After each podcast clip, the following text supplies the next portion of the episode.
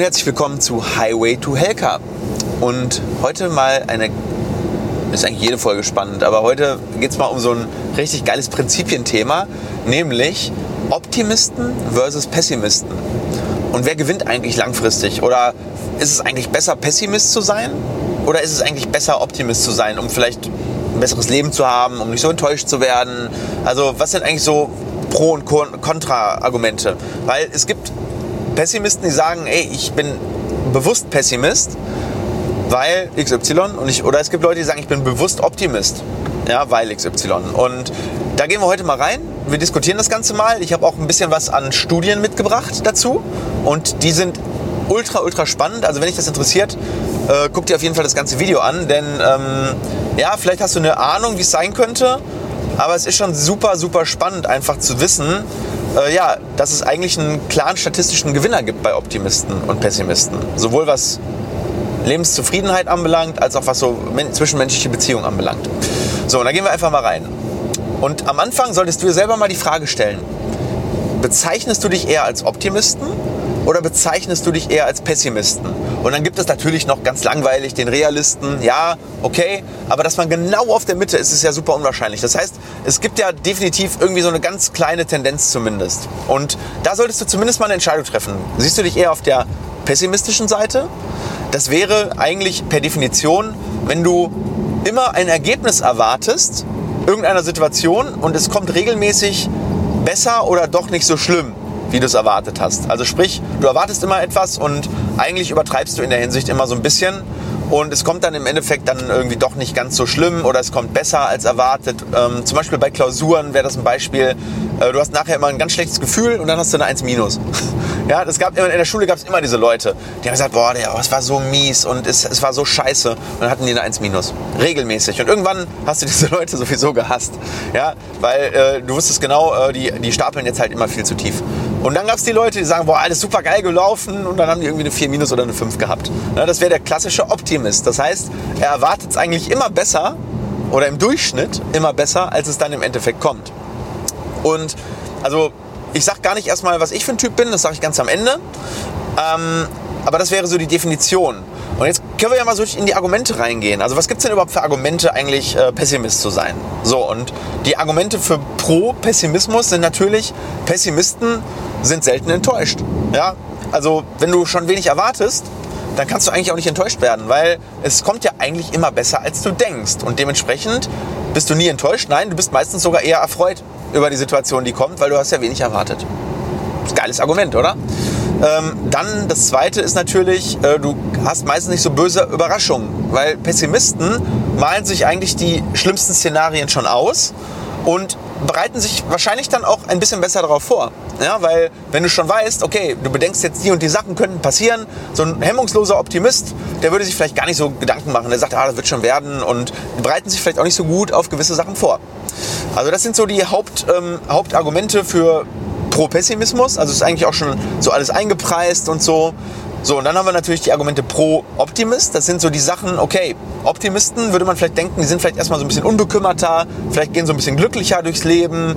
Ähm, die sind vielleicht auch vielleicht ein bisschen energetischer, weil wenn du dich immer auf Sachen freust und tendenziell immer sagst, boah, das wird geil, dann sind das natürlich Leute, die eigentlich tendenziell irgendwie mehr Energie haben vermutlich, ja, weil wenn du schon immer sagst, boah, das wird scheiße, das wird nicht so gut, aber was kann ich denn machen, um das Schlimmste zu verhindern, dann senkt das irgendwie automatisch natürlich dein Energielevel ab. Und du bist wahrscheinlich als Optimist irgendwie auch für andere interessanter, inspirierender, weil du strahlst halt eine Positivität aus und positive Sachen. Ähm, Leute fühlen sich davon angezogen ne, und möchten ja tendenziell eher mit positiven Menschen umgeben sein. Nur eine Tendenz. Gibt bestimmt auch andere, aber vielleicht so eine Tendenz. So, und jetzt können wir uns mal gucken, was sagt denn die Wissenschaft dazu? Weil das ist ja eigentlich spannend, oder? Und die Wissenschaft ist eigentlich ziemlich eindeutig, zumindest in einigen Bereichen. Denn es gab mal eine Studie, wo, und das war eine Studie, die ging so ein bisschen um das Thema beruflich, wo die Kompetenz, also die wahrgenommene Kompetenz von Menschen beurteilt wurde. Und zwar einmal anhand des Ergebnisses. Das heißt, die Menschen haben vorher einen Tipp abgeben müssen, wie sie glauben, dass sie abschneiden würden entweder sehr gut oder bis sehr schlecht. Und dann gab es ein paar Abstufungen dazwischen. Also sehr gut, gut, durchschnittlich, schlecht, sehr schlecht. Und dann gab es außerdem noch eine Nachherbetrachtung, wie das Ergebnis dann wirklich war.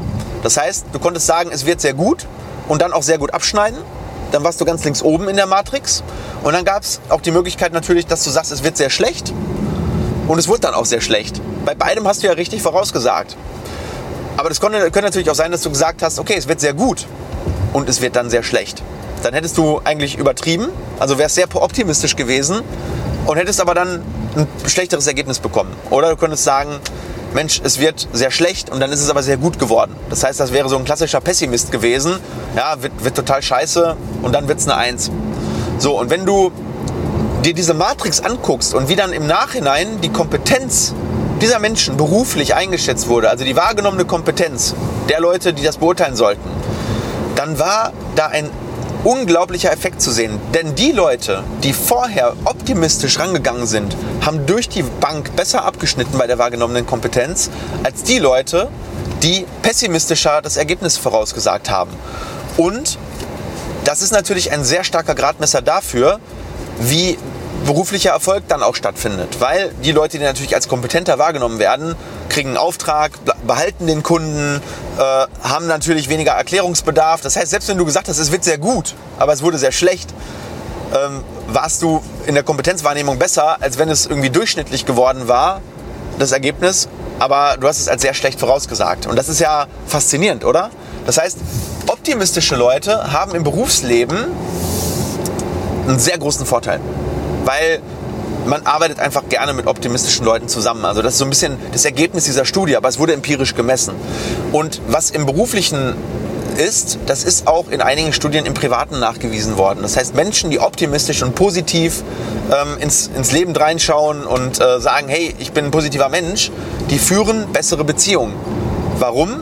Wir haben ja schon ein Video zum Thema ja, fünf Tipps, äh, wie du im Prinzip, äh, nee, oder beziehungsweise warum du anderen Leuten ein gutes Gefühl geben solltest, blende ich dir gerne oben im i ein.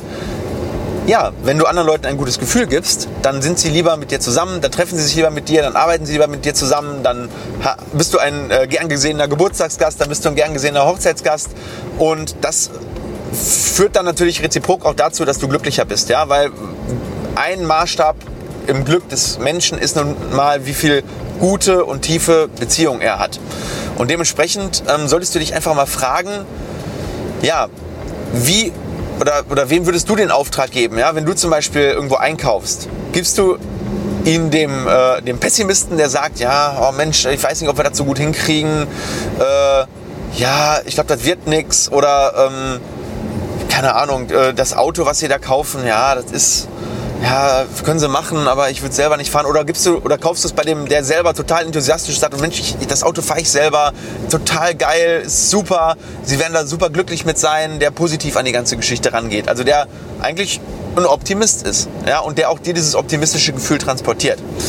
Also ähm, das solltest du dich einmal fragen.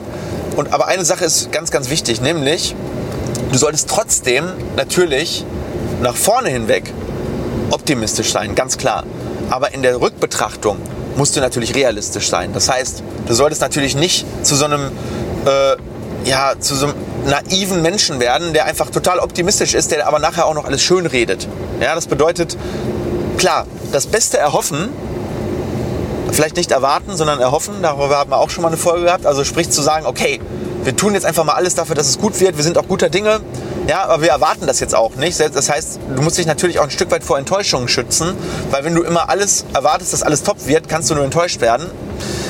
Aber dann in der, in der Nachbetrachtung musst du realistisch sein. Dann brauchst du aber auch nicht pessimistisch sein. Also nach vorne optimistisch, in der Rückbetrachtung realistisch. Weil nur so kannst du dich stetig verbessern.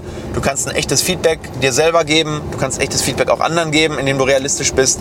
Bist dadurch natürlich authentischer und ja, wirst nicht für so einen naiven Optimisten gehalten, der äh, eigentlich keine Ahnung vom Leben hat. So, das waren so meine 5 Cent zum Thema Optimismus versus Pessimismus. Erzähl doch mal, was hast du so eingeschätzt ganz am Anfang des Videos? Bist du eher Pessimist? Bist du eher Optimist? Und wie lebt es sich damit? Und wie fährst du damit? Würde mich mega interessieren. Wir sehen uns unten in den Kommentaren. Ich freue mich aufs nächste Video und sage erstmal bis auf bald. Ciao!